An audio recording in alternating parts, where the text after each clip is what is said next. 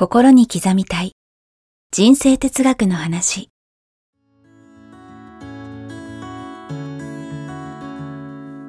学校に行けない子どもたちからオリンピック選手をはじめとするアスリート企業経営者マネージャー新入社員。メンタルサポーターとして20年間にわたり講演研修を行ってきた成田義則が今と未来を変える人生哲学の話をお届けします。視聴者リスナーからの人生相談にもお答えします。こんにちは早川洋平です。こんにちは成田義則です。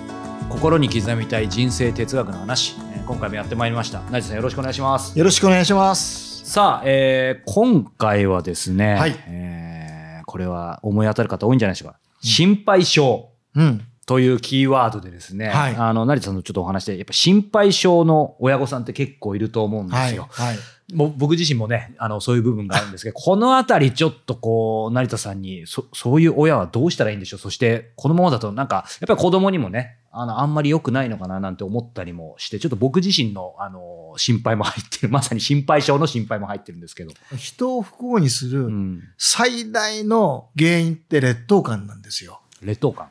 劣等感を持ってしまうと、絶対ハッピーになれないんですよ、はい成長するのも止まってしまうんですようん。もう自分に自信がなくなって、はいで心配しすぎるおお父さんお母さんっていうのは、子供に劣等感を与えてしまうんです子供のためにって思ってるのに。た子供のためにと思ってるのに逆効果なんですよ。はい。だからもう、あれやった、これやった、うんあれ持った、これ持った、うんあれやっちゃダメよ、これやっちゃダメよ。お前いつもそうなんだからってやればやるほど、んどうなります？自信？自信なくなるし、もうなんか分かってるよみたいにな、自分が子供の時思い出すなっちゃいますよね。要は子供は信用されてないってああ、そうです、そうです。思っちゃうんですよ。はいだから本当は子供を信じてあげなきゃいけない？うん。だからし、親はね、心配することによって子供を愛してるんだよって言いたいんだろうけど、うん逆なんですよ。それやっちゃったら絶対ダメなんです。うん。もう心配して心配してって信じてあげてないのと一緒なんでね。はいまあ、あなただったら大丈夫。んね。楽しんでらっしゃいって。まあ、うん車だけは気をつけてねとかね。うんうんもうプラスに言ってちょっとこう、はい心配入れるのはいいですけど、はい頭からもう心配心配心配。何持ったの？どうしたの？どうしたの？どうしたの？どうしたの？みたいなね。もうちゃんとしなさいとかね。はい確かに。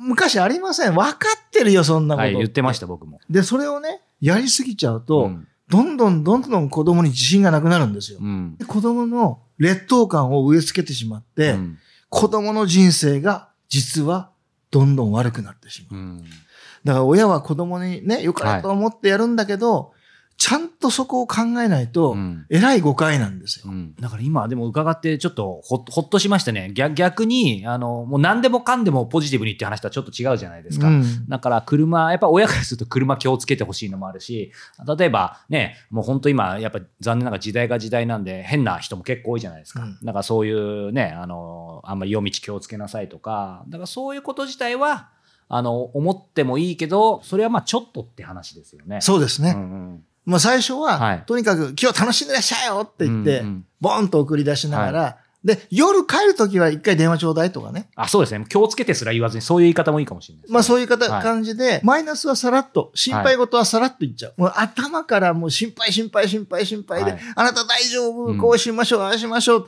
うこれは絶対ダメです。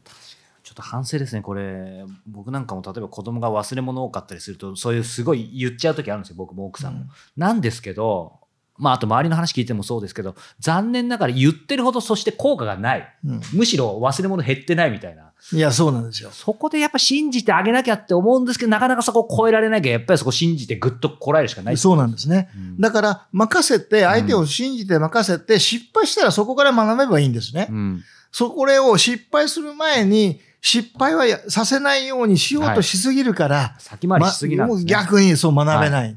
はい、もう失敗させればいいんですよ。うん。忘れ、大事なものを忘れた。うんあれ、忘れちゃったの、うんあなたとしたことが。でね。じゃあ今度から気をつけましょうね。みたいな話でいいわけですよね。そうですねそこを全部準備したり防いじゃうと結局そう本人が力つかないですね。うんだから、そこのバランスはうまく考えて、うんまず大事なのは、はい子供を信じてあげるってこと。もうそれがすごい大事。うん子供を信じて、うん親が子供を信じてれば、子供は全然、絶対勇気をね、はいどんどんどんどん得れるので、うん親から。うんこれはすごい大事です。うんただその心配しちゃうっていうのはもうなんかしょうがないですかね？親の差がなんですかね？いや、心配するのはしょうがないんですけど、そこは信じてあげなきゃダメってこと。ですね。でうんも本当そうですね。ちょっと若干ずれるかもしれないですけど、なんか自分が会社員でね、あの、まあ、新人だったら言われるのしょうがないかもしれないけど、やっぱりその会社の上司、部下とかその辺にもちょっと通ずるとこありそうですよね。ありますよね。うんうんちっちゃい子供で実験してるんですけど、えやっと歩けるようになった子供が、マグカップにミルクを入れて、はいこっちのテーブルからこっちのテーブルまで移動させるんですけど、はい片っぽの部屋では、親が、あー、危ない、こぼす、こぼす、こぼすって、周りでえはい。心配するんですよ。うこぼすんです。うん。こっちの部屋では、うまいうまいうまいうまい、上手上手って応言うとこぼさないで運ぶんですよ。うん。だからね、心配っていうのは、マイナスをまず先入観として植え付けてしまうんで、うん逆に失敗しやすくなっちゃそこまで言われるとちょっと納得できますう。うね。ん。だから、やっぱり心配はしすぎちゃいけない。はい。気持ちはわかりますよう。ん。わかりますが、子供を信じてあげる。すごい大事です。それにつきますね。うんありがとうございます。これ、あの、関連してね、はい今日ちょっと質問いただいてるんでいいですか？はいあの、おそらく関連するかなと思うんですけど、30代女性の方からいただいています。えー12歳の息子が中学受験に挑挑戦したのですが、志望校に合格することが叶いませんでした。これまで息子が努力してきたことを見てきましたし、合格する力があったのに、と、正直親としてもショックでなりません。えー一番ショックを受けているのは息子だと思うのですが、えー親としてどういう声かけをしてあげればいいでしょうかということです。親がショックを受けてはいけませんで。いいいけませんですか？やはり。や、ショックはわかりますよ。うん。でも、親がショックを受けてる顔をね、うん。悲しんでる顔を子供が見たら、もっとショックですよ。あ、これ本当にやばいんだみたいな思っちゃいますよね。もう、もう、もう、もう、もう、もう、もう、す、もう自分だけでもショックなんだけど、親まで落ち込んじゃったら、子供立ち直れないですよね。お母さんお父さんがうん、大したことないよって、うんそんなことよくあるよって、うん。志望校入れないなんていっぱいいるんだよ、人生で人生は、すべて思い通りに行くなんてことはないよって。本当そうですね。うん。だから、この時にうん、あなたはどう考えてどう行動するかがあなたの人生だよって。だから、入りたいとこ入れなかったって、うんそこで投げやりになっちゃうのか、うんいや、そういうこともあるよって。でも、俺はベストを尽くそうって。うんもう次のチャンスを生かすとか、はい。もう自分に与えられた場所でうん目いっぱい頑張るとか、うんそっちの方向に持ってってあげることがいいですよね。だから親ははい、ドーンと構えてないといけないんですよ。落ち込んでも、それを察知させちゃダメ。確かに。ダメです、もうんう。子供もっと落ち込みますから。お母さんがね、けせらせらで、うん、そうですね。もうあなたねって、そんなことよくあるよって。確かに。もう焼肉でも食べに行きましょうみたいなね。そう。もう切り替え、切り替え。なぜ焼肉なんかわかんないけど。いや、焼肉でも何でもいいんだけどね。はいはい好きなものをね、そうですね多分お疲れ様みんなでみんなで、じゃあ、新たなスタートだってうんね、うんお祝いしましょうでうんいいんですよ。うんうんこれ、あの、ちょっとこの方のね、あの、お子さんの状況が、まあ、どちらかというとこの、方がショック受けてることはすごい伝わってくるんですけど、うんうん状況によって、息子さんがね、もう、もうすあまりにショックでうん、塞ぎ込んじゃって、その声すら、ちょっとかかけづらいみたいなうん時だったら、さっきのそれこそ別にこっちから無理に何かアクションを起こす必要なくて、うんなんか子供が何か言いたそうとか求めた時に、やっぱりこう、今のケセラセラな感じで出してあげればいいんでしょうか。それか、それででもあまりに塞いでるようだったら、なんかこっちからできることってあるんでしょうか？いやいや、もうそういう、もう親はもうとにかくでんと構えて、大したことないよって、うん。そんなことよくあるよって、うん。もうそういう態度でいてあげることが一番いいんじゃないかな。でも確かにそうですね、シンプルに。うんなんかね、今もお話ありましたけど、はい。自分がなんか、僕も大学受験とか失敗してるんですけど、うん。なんかその時もう、それ確実に受かると、もう高校中から言われてて、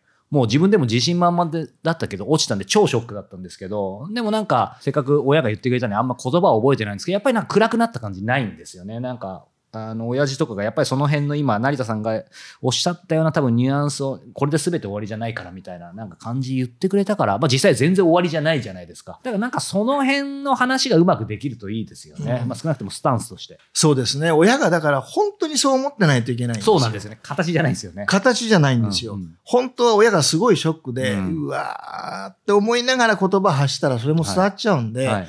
親は明確に、うん。そんなことよくあるよねって、うん。でも問題はそこに入れなかった、うん。入れなかったことを卑下して、ね、投げやりになるんじゃなくて、与えられた場所で、うん。また精一杯頑張ることによって、うん。次の道が必ず開けるんだよって、うん。逆に落ちたことによって、うん。良かったなんてことはいっぱいあるんだよって。だからね、もう志望校に行けなかったってことだけが、もう、もういっぱい頭がいっぱいになっちゃってる子供に対しては、もう本当に親が伝と構えて、うん与えられたところで頑張ることで、次の道必ず開けるよってうんうん言ってあげることですよね。心から本気で。うん今、成田さん最後に心から本気でっておっしゃってるやっぱそこを個人的にはすごく大事かなと思ってて、はいそのはい言い方とかも確かに大事かもしれないですけど、はい究極的には多分関係なくて、うん今、成田さんおっしゃってる多分これ見てる方、僕もそうですけど、必ず人生全部100戦100勝ってことないじゃないですか。ないないないないない。絶対多かれ少なかれそのはい。今言ったような経験があるの。で、やっぱりご自身それ思い出せば、まあ、その経験をそのまま子供に言うかは別として、はい。ほ本気でそうだよっていうのはじ絶対自信持って言えそうですよね。ですね。うんうんですから、じ人生起こることすべてにはい。意味があるんですよ。意味がないことなんて何一つないんだよって。はいもうそこをね、やっぱりことあるごとに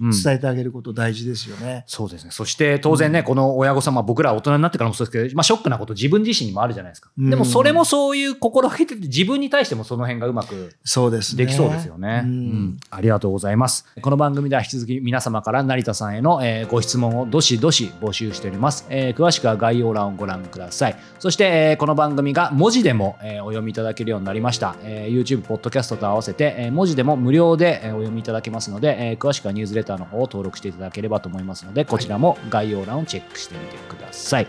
ということで、成田さん、今日もありがとうございました。ありがとうございました。